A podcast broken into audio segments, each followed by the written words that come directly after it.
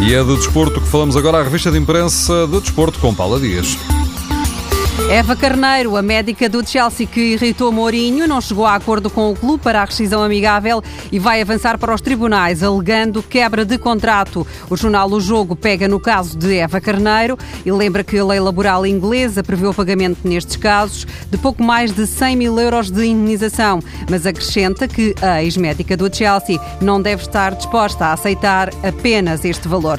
Com esta decisão, Eva não deve ganhar um lugar no Museu do Chelsea, mas no Futebol Clube do Porto. É isso que reclama Maxi Pereira. Quer para ele um lugar no museu. A frase de Maxi, numa entrevista à revista Dragões, está hoje citada nos jornais. O uruguaio sente que os adeptos do Porto gostam de jogadores como ele, que discute cada bola como se fosse a última. A mesma ambição pode ter Iker Casilhas, mas antes de chegar lá, ao museu, o guarda-redes vai ser homenageado pelo governo espanhol e receber, no mês que vem, a Grande Cruz da Real Ordem de Mérito Desportivo.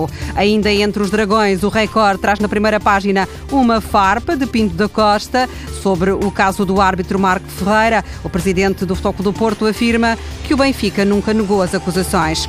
É precisamente o rival da Luz, Luís Filipe Vieira, que ganha hoje todas as primeiras páginas dos jornais desportivos. O alvo é Bruno de Carvalho. Vieira recusa responder ao mesmo nível e recomenda deixem de deslumbrar-se com os microfones. No Benfica pode estrear-se hoje Renato Sanches, tem 18 anos e para já está convocado para o jogo com o Tondela. O Record foi conhecer a história dele e falou com o presidente do Águias da Mosgueira. António Quadros conta que tirou das ruas um menino difícil, malandro, mas de ouro e o encaminhou para o Benfica. António Quadros só lamenta que o Benfica não tenha cumprido o acordo. O Águias da Mosgueira ainda espera por 25 bolas e também pelo dinheiro a que tinha direito quando o jogador assinou contrato profissional. O presidente pede a Luís Felipe Vieira que ajude um clube pobre.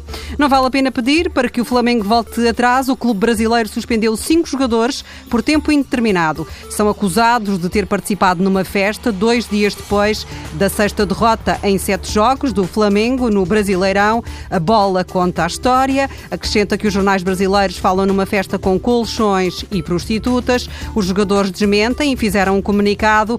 Uma vida vigiada 24 horas é sinal de que o mundo acabou. A revista da imprensa do desporto com Paula Dias.